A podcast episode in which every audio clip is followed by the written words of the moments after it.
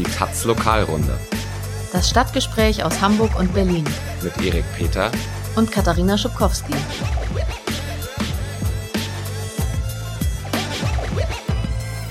Moin, hallo, herzlich willkommen zur Lokalrunde. Wir melden uns heute aus Hamburg. Heute wieder, wie immer, mit meinem Kollegen Erik Peter. Hallo. Und meiner Wenigkeit, Katharina Schubkowski. Äh, wir haben folgende Premium-Themen für euch vorbereitet. Und zwar einmal eine rechte Anschlagsserie in Neukölln. Nazi-Terror im Szeneviertel, könnte man sagen. Und ähm, die Vergesellschaftung des Hamburger Wohnungsbauunternehmens Saga. Genau, zurück zur Sachlichkeit könnte man sagen. Ja, jetzt äh, nach der letzten Folge, wo ich ja ein bisschen über meine Familiengeschichte und Vergangenheit in Bezug auf den Mauerfall erzählt habe, wollen wir uns dann doch vielleicht und will ich mich gerne mal wieder auf den Boden der Tatsachen der Nachrichten. richtigen Themen, Nachrichten zu wenden. Okay, nicht so viel Gedöns. Genau. Ja. Fangen wir doch mit deinem Gedöns an. Ja, der Hamburger Mietendeckel ist jetzt da. Ah. Ja, so schnell geht das dann manchmal. Allerdings ja. liegt er nur als Bierdeckel vor, und zwar in Kneipen, also in so einschlägigen Kneipen. Ähm, und ist eigentlich eine Kampagne von Recht auf Stadt, also dieses Bündnis, das sich seit 2009 in Hamburg für ähm, so stadtpolitische Belange einsetzt, wo ganz viele Initiativen sich zusammenschließen. Und genau, die haben diese Mietendeckel gemacht und ausgelegt. Und dazu gehört auch so ein FAQ, also auf einer Homepage ähm, so Fragen und Antworten, was ist eigentlich der Mietendeckel, wie könnte man ihn in Hamburg realisieren, was würde das bedeuten, weil ja nicht jeder, schätze ich mal, die Lokalrunde hört, dann wüsste man natürlich alles über den Mietendeckel, jedenfalls in Berlin. Ja, aber weil auch vielleicht nicht jeder jede Folge der Lokalrunde hört, müssen wir jetzt vielleicht nochmal kurz sagen. Berlin soll jetzt, denkt man vermutlich ab 1. März den Mietendeckel bekommen. Das soll, das heißt, dass dann fünf Jahre lang und das auch rückwirkend bis zum Sommer äh, Mieten nicht mehr erhöht werden dürfen. Es gibt Ausnahmen für sehr geringe Mieten. Ähm, das bedeutet zusätzlich, dass äh, Oberwerte, also Höchstmieten je nach Baujahr der Häuser eingeführt werden, die dann bei der Wiedervermietung gelten. Und das bedeutet auch, dass äh, Mieterinnen, die 20 Prozent und mehr über diesen Höchstwerten liegen, ihre Mieten in bestehenden Verträgen absenken können. Genau, also das sind so die drei Maßnahmen, ein, ziemlich radikales Gesetz. Ja. Das äh, wird jetzt Anfang Januar wohl zur ersten Lesung im Abgeordnetenhaus sein und dann mal gucken, ob das äh, so durchkommt. Aber also gibt's jetzt in Hamburg Chancen auf etwas Ähnliches? Äh, nö, also die SPD ist klar dagegen. Also neben Bürgermeister Peter Tschentscher auch die Stadtentwicklungssenatorin Dorothee Stapelfeld. Ähm, ja, auch die Grünen sind nicht dafür. Die hatten ja schon nach Einführung des Mietendeckels in Berlin nach Beschluss ah ja, nach Beschluss, ähm, eine Bundesratsinitiative gestartet, um dem Mietendeckel, also Forderungen nach dem Mietendeckel auch in Hamburg gleich den Wind aus den Segeln zu nehmen und wollen stattdessen die Mietpreisbremse verschärfen. Die gilt ja in Hamburg flächendeckend und ähm, sollte jetzt nach einem Jahr evaluiert werden. Das Jahr ist um, Evaluierung liegt noch nicht vor, aber naja, das ist so ein bisschen das Ablenkungsmanöver. ja, aber das kann man sich natürlich sparen. Also die, dieses, dieses, dieses Gesetz ist wirklich auf ja. ganzer Linie gescheitert. Das hatte, hat man in Berlin jetzt äh, gerade gesehen mit den äh, Ergebnissen von Mietenwatch, wo noch irgendwie ein Prozent ja. oder so der Wohnungen äh, da diese Mietpreisbremse nicht reißen. Ja, also gut, also die aktuelle Koalition bei euch, die aktuelle Regierung will da keinen Mietendeckel, aber Bürgerschaftswahlen stehen doch bald an Anfang des Jahres, oder? Gibt's ja, da dann Hoffnung, dass sich da was ändert? Ähm, nö, auch nicht. Also die SPD und die Grünen liegen vorne in den Umfragen sogar gleich auf. Ähm, die Grünen eventuell sogar etwas stärker im Moment. Ja, das ist ja ein Knall. Ja, okay. ähm, aber ja, also eine große Kräfteverschiebung, also jenseits davon ist auch nicht in Sicht. Ne? Also ähm, die SPD hatte schon gesagt, dass sie als Juniorpartner nicht in eine grün-rote Koalition gehen wollen. Das heißt, wenn die Grünen dann die Bürgermeisterin wirklich stellen dürften, dann wird es auf Jamaika hinauslaufen. Ja, also wollen wir mal nicht hoffen, aber dass die CDU und die FDP keine Lust auf den Mietendeckel haben, da müssen wir, glaube ich, nicht weiter drüber reden. Also die Linken sind die einzigen in Hamburg, die einen Mietendeckel wollen. Ähm, ja, die liegen aktuell so bei 11, 12 Prozent und ähm, ja, da zeichnet sich keine Regierungsoption ab. Also zusammenfassend kann man sagen, es sieht ziemlich schlecht aus für den Mietendeckel in Hamburg, bis auf eben diese Kneipen-Mietendeckel, die sehen ziemlich gut aus. Aber ähm, trotzdem ist es wohl so, dass die Immobilieninvestoren hier in Hamburg schon ein bisschen Angst bekommen haben. Also sie haben sich jetzt zusammengeschlossen zu so einer Initiative, die hat den äh, Supernamen IMSWB, also in meinem Stadtteil wohnen bleiben. Und ähm, das ist so ein bisschen das Who is Who der Hamburger Immobilienbranche die sich da eigentlich zu so einer ähm, Lobbyarbeit zusammengeschlossen haben. Also es ist bislang hauptsächlich eine Homepage, wo sie, wie sie sagen, Aufklärung betreiben wollen über den Mietendeckel. Also wie böse ist der eigentlich? Da verlinken sie so ganz viele Artikel vom Handelsblatt und so, ähm, so solchen Blättern, wo halt so, ja, genau, die, die, der Dämon des Mietendeckels so ein bisschen beschrieben wird.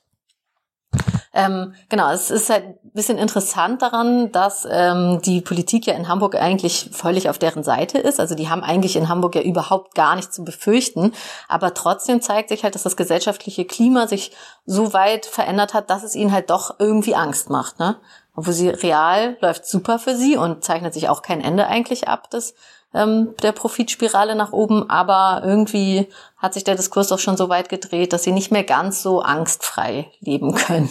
Klar, und wenn Berlin dann irgendwann läuft und erfolgreich, dann wird der Druck äh, auf andere Städte natürlich steigen. Genau. Ja, es gibt noch eine zweite interessante Forderung von Recht auf Stadt, die die im Zusammenhang mit der Forderung nach dem Mietendeckel erhoben haben. Und das ist die Forderung, die Saga zu vergesellschaften. Also hm. die Saga das städtische Wohnungsunternehmen in Hamburg. Ähm, Städtisch ist doch, gehört doch dann schon der Gesellschaft. Eigentlich nicht, also könnte man denken, ist aber eine Aktiengesellschaft.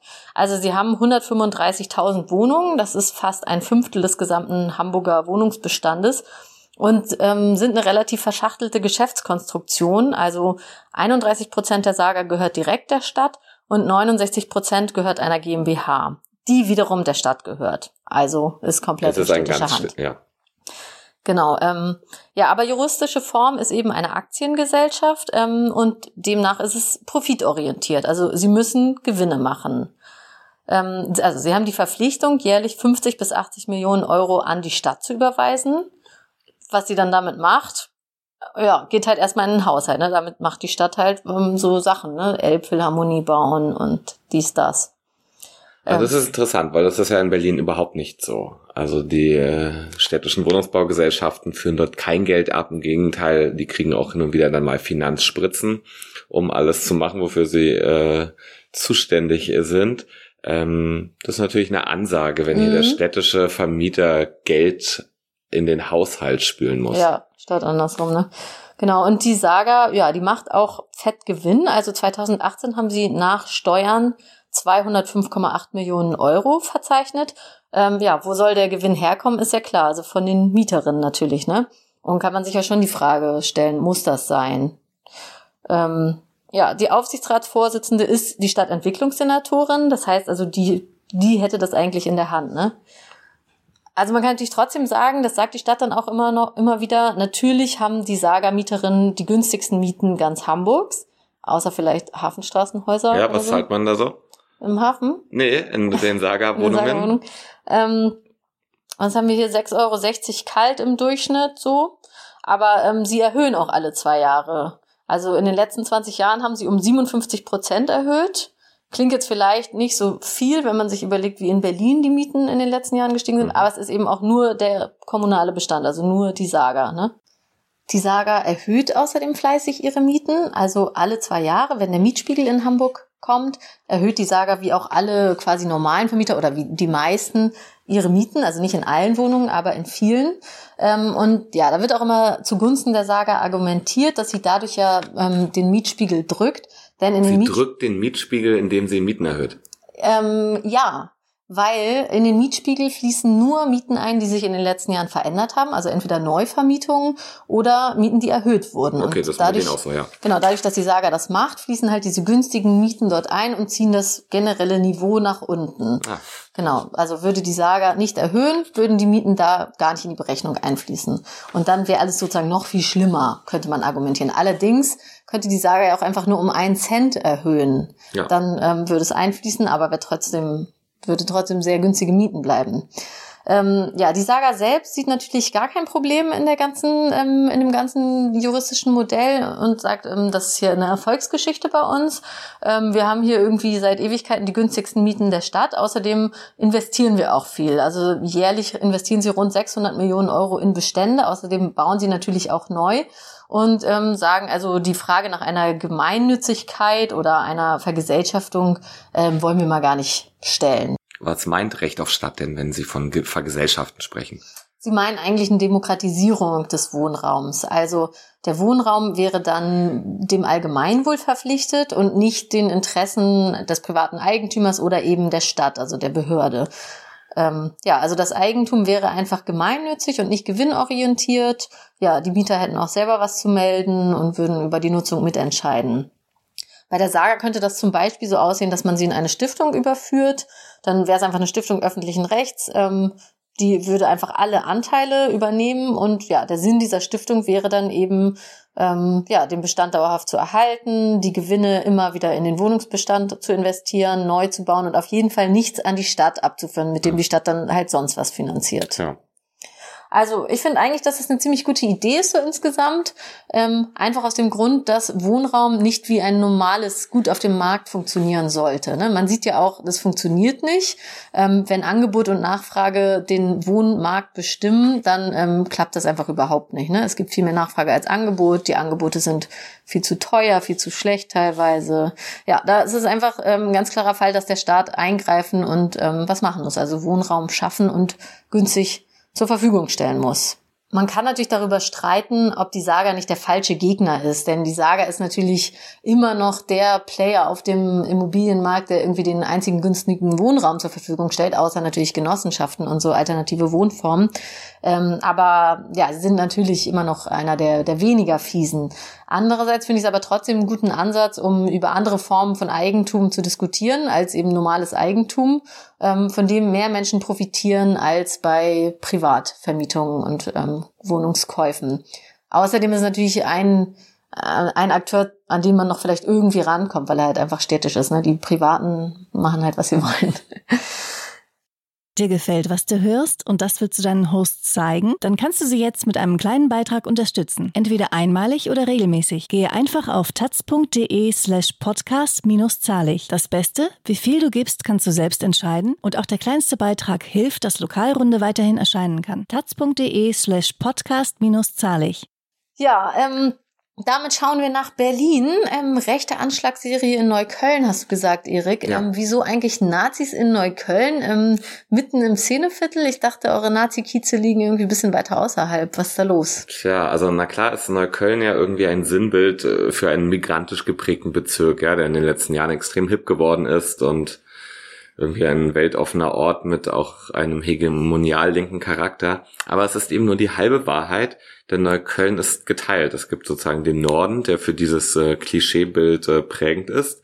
Und es gibt aber auch Südneukölln, ja. Da sind einerseits große Siedlungen, äh, mit Hochhäusern und äh, auch äh, diversen sozialen Problemen.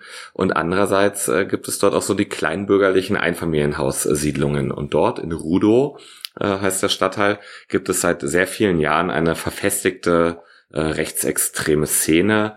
Das heißt, ich kenne das schon auch aus meiner Jugend, ist dort in Rudow an der Rudower Spinne direkt am U-Bahnhof äh, standen da einfach die Neonazis und haben quasi ihr Revier markiert. An der geguckt. Spinne? Ja, so heißt eigentlich nur die Kreuzung. Okay, ihr habt echt manchmal komische Namen, aber ja. Ja. Momentan gibt es jedenfalls nach 2011, 2012 zum zweiten Mal eine Serie rechtsextremer Anschläge, ähm, die zum Teil in Südneukölln stattfinden, aber durchaus auch in Nordneukölln verübt werden. Das heißt, seit Mai 2016, das ist die aktuelle Serie, äh, wurden 65 Straftaten begangen, die dazu gezählt werden, darunter 14 Brandanschläge. Also es gibt gesprengte Briefkästen, angezündete Autos, Läden, Cafés und Häuser. Es gibt gestohlene Stolpersteine, eingeworfene Scheiben, gesprühte Drohungen, so das ganze Programm. Und Ziel sind vor allem Menschen und Institutionen, die sich gegen rechts engagieren. Und äh, immer wieder auch dieselben. Also da gibt es eine Frau, Christiane Schrott, die so Kiezarbeit gegen rechts macht und die mal sich gewehrt hat, dass der NPD-Flyer in ihren Briefkasten geworfen werden. Die musste bisher sieben Anschläge gegen ihr Wohnhaus äh, überstehen und über sich ergehen lassen. Und äh, die Motivation dieser Serie als rechtsextrem ist äh, sozusagen mit Auswahl der Ziele eindeutig, auch wenn bislang noch kein Täter überführt werden konnte. Kein Täter. Kein Täter. 65 Anschlägen. Genau. Ähm, dabei gehen eigentlich alle, die Ermittler und auch Szeneexperten davon aus, dass es für diese Taten irgendwie genaue Kenntnisse der Gegebenheiten vor Ort braucht und deswegen kommt nur eine bestimmte Gruppe eigentlich in Frage. So eine kleine, eigentlich überschaubare Gruppe Südneuköllner Neonazis, ähm, Personenkreis von vielleicht maximal einem Dutzend Personen. Und nun ist das so, dass das für Polizei und für den Innensenator und auch für den Verfassungsschutz ähm, zunehmend zu einem Problem wird, dass man dort keinen Ermittlungserfolg vorweisen kann. Also vor wenigen Wochen wurde eine Petition eingereicht, äh, da haben die Betroffenen der Anschlagsserie 25.000 Unterschriften gesammelt und fordern die Einrichtung eines Untersuchungsausschusses, um all dem auf den Grund zu gehen und auch um zu fragen, ob nicht äh, rechte Netzwerke in den Sicherheitsbehörden existieren, die dann für, womöglich der Grund sind, warum es keine mhm. Ermittlungserfolge Gute gibt. Gute Frage. Ja, ähm, vergangene Woche war der Stand der Ermittlungen oder Nichtermittlungen dann Thema im Innenausschuss des Abgeordnetenhauses und das wird auch äh, in einer Woche, nächste Woche Montag dann fortgesetzt. Und äh, das war hochkarätig besetzt. Ja, da war der Innensenator, da war der Verfassungsschutzchef, äh, der stellvertretende Leiter vom Landeskriminalamt, der Oberstaatsanwaltschaft, äh, Oberstaatsanwalt. Ähm, naja, und was da rauskam, ist schon, naja, man könnte sagen, vielleicht sowas wie der kleine äh, NSU-Moment der Berliner Sicherheitsbehörden. Ähm, Im Mittelpunkt dort der Ausführungen stand der Brandanschlag auf Ferat Kotschak, einem äh, linken Lokalpolitiker, der auch im Bündnis gegen Rechts äh, dort aktiv ist. Dem wurde am 1. Februar 2018 sein Auto angezündet, das äh, direkt an seinem Haus unter einem Carport stand. Und äh, direkt daneben verlief oder verläuft die Gasleitung seines Hauses. Mm, er hat extrem viel Glück gehabt, hat die Polizei hinterher gesagt. Er war, hat dort mit seiner Familie in der Nacht in dem Haus geschlafen.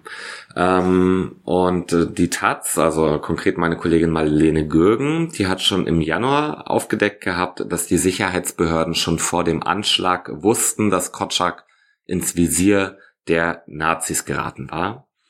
Und hat ähm, aber nichts übernommen, unternommen. Genau, also jetzt sind dazu neue Details bekannt geworden und äh, das ist, die zeigen eigentlich eine Serie von Pleiten, Pech und Pannen oder vielleicht muss man besser sagen von Unfähigkeit und falschen Entscheidungen, ähm, die dazu geführt haben, dass man weder versucht hat, den Nazis auf die Füße zu steigen, um einen Anschlag im Vornherein zu verhindern, noch dass man Kotschak als potenzielles Opfer gewarnt hat. Also die Geschichte ist so, dass zwei Wochen vor der Tat zwei Nazis Kotschak verfolgt hatten, der bei einer politischen Veranstaltung war und danach nach Hause gefahren ist, sind sie ihm mit dem Auto hinterhergefahren. Und der Verfassungsschutz war irgendwie mit dabei, also mindestens über Telefonüberwachung des einen Nazis. Und da haben also mitbekommen, dass dort jemand verfolgt wird und dass da eigentlich eine konkrete Anschlagsvorbereitung am Laufen ist. Und äh, sie haben nichts unternommen erstmal, ähm, haben aber zwei Tage vor der Tat äh, die Polizei, das LKA, informiert darüber.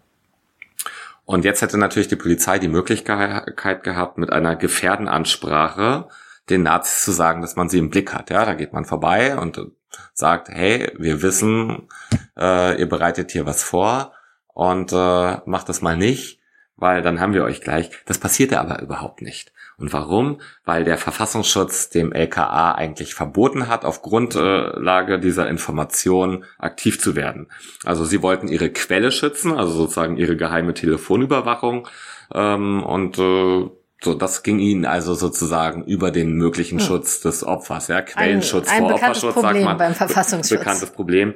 Ähm, dabei natürlich wäre eine Gefährdensprache problemlos möglich gewesen, ohne den Nazis dabei Details äh, zu sagen, woher man irgendwelche Informationen hat oder welche Informationen überhaupt man genau hat. Und äh, warum haben Sie Kotschak dann nicht gewarnt? Was glaubst du? Ja, also vom LKA hieß es bisher, dass man äh, erst nach der Tat herausgefunden hatte, dass Kotschak sozusagen die verfolgte Person war, also die der Halter des roten Smarts, der da verfolgt wurde und deswegen konnte man ihn nicht warnen. Jetzt im Innenausschuss äh, kam plötzlich eine andere Story ans Tageslicht. Ähm, und die besagt, dass die äh, Polizei vor der Tat drei mögliche Halter ähm, ermittelt hatte. Und darunter war Kotschak. Und man hätte vielleicht drauf kommen können, dass er ein potenzielles Ziel der Nazis ist. Sie kamen aber nicht drauf, sagen sie. Sie haben nämlich nicht äh, gesehen, dass er irgendwie aktiv sich gegen Nazis oder für Flüchtlinge engagiert. Und außerdem haben sie ihre alten Erkenntnisse, die es auch schon zu Kotschak gab, nicht damit in Verbindung gebracht. Ähm, soll heißen, sie haben jetzt gesagt, sie haben sowohl im Februar 2017 schon mal festgestellt, das hat der Verfassungsschutz getan, dass äh, ein sozusagen Tatverdächtiger oder ein, ein Neonazi, der ähm, möglicherweise für diese Serie verantwortlich ist, an Kotschak, Kotschaks Wohnhaus war. Und äh, sie haben im September 2017 äh, Kotschaks Name auch schon mal ähm, festgestellt, der in einem Telefonat der Nazis gefallen ist. Und diese Informationen haben sie jetzt nicht damit zusammengebracht, dass Kotschak einer der drei möglichen Halter dieses äh, Autotyps war. Und warum? Sie haben, so sagen sie, seinen Namen falsch geschrieben. Also Kotschak mit dem C mhm. und einmal mit noch so, unten so einem Strichlein am C dran. Das ist immer ganz schwierig bei nicht, nicht ganz deutschen Namen. Genau, aber hätte man ja vielleicht drauf kommen können, dass das äh, da äh, verschiedene Möglichkeiten gibt. Ich meine, wenn man es wirklich ernst gemeint hätte, hätte man natürlich auch drei Leute informieren können. Ne? Das wäre jetzt auch nicht so schlimm gewesen vielleicht. Das wäre problemlos möglich gewesen. Genau, haben sie nicht getan und äh, auch zum Beispiel, dass äh, da 2017 schon mal Nazis äh, vor der Tür von Kotschak standen, hat er auch jetzt erst erfahren. Ja. Okay, also glaubst du, das ist äh, jetzt Inkompetenz, irgendwie einfach so Versagen oder ähm, was, was ist jetzt die Vermutung, was Tja, steht dahinter? Das ist, das ist wie immer ein bisschen schwierig äh, zu beurteilen. Also bei dieser Sitzung im Innenausschuss haben sich die Beteiligten sehr zerknirscht gezeigt. Ja, also man möchte ihnen gerne glauben, dass ihnen das, äh, was, dass es, dass ihnen das am Herzen liegen würde, wenn es jetzt mal einen Ermittlungserfolg geben könnte. Mhm.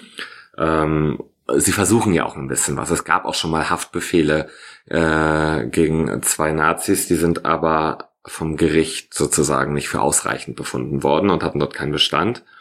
Ähm, es gibt inzwischen die dritte polizeiliche Sonderermittlungsgruppe, ähm, die das äh, alles aufklären soll. Ähm, und genau, man, es wurde auch gesagt, dass man auch gelernt hat, also die diese Übermittlung eines drohenden Anschlagsplanes vom Verfassungsschutz an die Polizei, versehen mit der Zusage, ihr dürft diese Information nicht verwenden. Das soll zukünftig nicht mehr passieren. Sozusagen der Schutz des Lebens hat man jetzt irgendwie festgestellt, soll doch höher wiegen.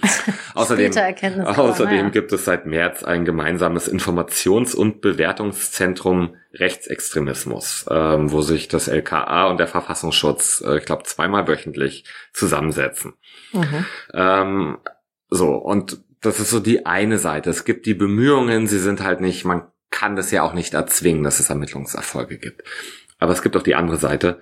Und die sagt mir, dass es mit logischem Verstand ja nicht nachzuvollziehen ist, warum man zum Beispiel nicht auf Kotschak als mögliches Opfer kommt. Also, äh, dass sie nicht schaffen zu googeln irgendwie, dass, dass das irgendwie ein engagierter Lokalpolitiker ist ähm, ist sehr schwer vorstellbar. Mhm. Mm, genauso wenig ist es akzeptabel, dass man ihn nicht warnt und auch hinterher nicht vollumfänglich informiert. Ne? Und dazu kommt dann noch, äh, kommen dann noch Gerüchte eines möglichen Lecks, das es vielleicht beim LKA gibt. Also es gibt diese Geschichte, dass ein Beamter, der auch für Observationsmaßnahmen zuständig ist, äh, in Kontakt mit Verdächtigen gestanden habe ähm, Im März 2018 soll er mit Neonazis und darunter einem der Hauptverdächtigen in einer äh, einschlägigen Kneipe in Rudo zusammengetroffen sein und später sollen dann beide auch noch mit dem Auto weggefahren sein. Das ist alles sehr im Konjunktiv. Ähm, das haben, das geht zurück auf Beobachtungen von zwei Verfassungsschutzmitarbeitern. Aber das Verfahren gegen diesen Polizeibeamten ist eingestellt worden, ähm, weil diese Informationen, die dem Verdacht zugrunde liegen, nicht verifiziert werden konnten, wie es heißt. Ähm, uns auch nicht klar, ob dieser Beamter jemals in Ermittlungen äh, zu diesen Nazis involviert war. Aber da bleibt natürlich, wenn da so ein LKA-Beamter irgendwie mit Nazis Bier trinken geht und äh, ins Auto steigt, der bleibt ein sehr fader Beigeschmack. Und ähm, weiß man irgendwas über die mutmaßlichen Täter, über diese Nazi-Gruppe? Ja, also es, es stehen halt Namen im Raum. Es ist, äh, es gibt da einen Sebastian T. Den Namen kann man googeln, wenn man möchte. Das ist ein Neonazi aus Rudo, der war ist seit ist 2003 das erste Mal politisch auffällig geworden. Ähm, der war bis Ende 2016 Kreisvorsitzender der Neuköllner NPD. Und genau, den hatte man schon im Blick bei der ersten Anschlagsserie 2011, 2012. Danach war ja Ruhe, war so ein paar Jahre, wo nichts passierte. Und als dann die aktuelle Anschlagsserie im, März, im Mai 2016 losging, äh, das war genau der Zeitpunkt, als T nach mehreren Haftstrafen aus dem Gefängnis entlassen wurde. Daneben gibt es irgendwie einen weiteren äh, Verdächtigen, der ähm, Kotschak mit ausspioniert haben soll, der zum Beispiel Mitglied im Neuköllner AfD-Kreisvorstand ist. Also es gibt so eine Gruppe einfach, äh, könnte man jetzt noch ausführen, ja, äh, von Leuten, die man irgendwie kennt, aber man muss denen das natürlich rechtsstaatlich nachweisen, dass die mit diesen Taten was zu tun haben. Okay, und ähm, wie geht's jetzt weiter mit den Ermittlungen? Ist da noch irgendwas zu erwarten? Ja, also man hofft immer sozusagen auf den, den Durchbruch. Noch ist er nicht gekommen. Mal gucken, ob es irgendwann vielleicht das mal eine Überraschung gibt. Ähm, die aktuelle Sonderermittlungsgruppe, die will Ende des Jahres ihren Bericht vorlegen. Also die guckt sich gerade alles nochmal an. Ja, die sagt, die heben jeden Stein nochmal und äh, sozusagen gucken in jede Akte noch ein zweites Mal rein. Ähm, Genau, bis die das, bis die diesen Bericht vorlegen, wird wohl erstmal nichts passieren. Also, was heißt passieren? Die Linke und auch die Betroffenen, die fordern ja diesen Untersuchungsausschuss. Ähm, SPD und Grüne lehnen das allerdings gerade ab. Und als Kompromiss wird äh, ein externer Sonderermittler angedacht. Einer. Ja, ähm, der soll es denn reißen. Naja, der wird dann natürlich auch Strukturen äh, zur Verfügung haben, aber das ist natürlich auch eine Antwort auf, ist hier vielleicht die Polizei irgendwie mhm. involviert oder so. Ähm, Wenn es nach dem Innensenator gegangen wäre, hätte auch die Generalbundes Anwaltschaft die Ermittlungen wegen rechten Terrors übernehmen sollen. Die hat sich aber geweigert. Die hat das abgelehnt. Das sah dafür keinen Anlasspunkt. Also das heißt so ein bisschen, dass die eigentlich damit zufrieden sind oder nicht wirklich sehen, wo die Berliner Ermittler momentan versagen. Ähm, bei denen läuft das aber als Beobachtungsvorgang. Die lassen sich also alle Ermittlungsakten geben und äh, schauen da drauf. So, also es bleibt so ein bisschen abzuwarten. Also jetzt die letzten Monate ist auch nicht mehr so viel gerade passiert. Gerade ist so diese Anschlagsserie wieder so ein bisschen ruhiger. Ähm, aber es kann natürlich jederzeit wieder, wieder aufploppen und es wäre irgendwie höchste Zeit, dass da irgendwie der Ermittlungserfolg mal kommt. Mhm, würde ich auch sagen. Ja. Ja. Mit diesem unbefriedigenden Zwischenstand oder äh, Stillstand. Ja. Ja, verabschieden wir uns. Genau, und sind in zwei Wochen hoffentlich wieder da. Sind ja. ja, ich denke schon, also da ist Ende Gelände an dem Wochenende. Ah, da werde ich ja in, in, der Lausitz unterwegs sein. Ja. Aber ist ja auch nicht so weit von Berlin. Im, Im weitesten Sinne können wir trotzdem eine Lokalrunde machen. Schauen wir mal, wir bemühen uns auf jeden Fall. Ja, gut. Bis dahin, macht's Bleibt gut. uns gewogen. Haut rein. Ja. Ciao. Tschüss.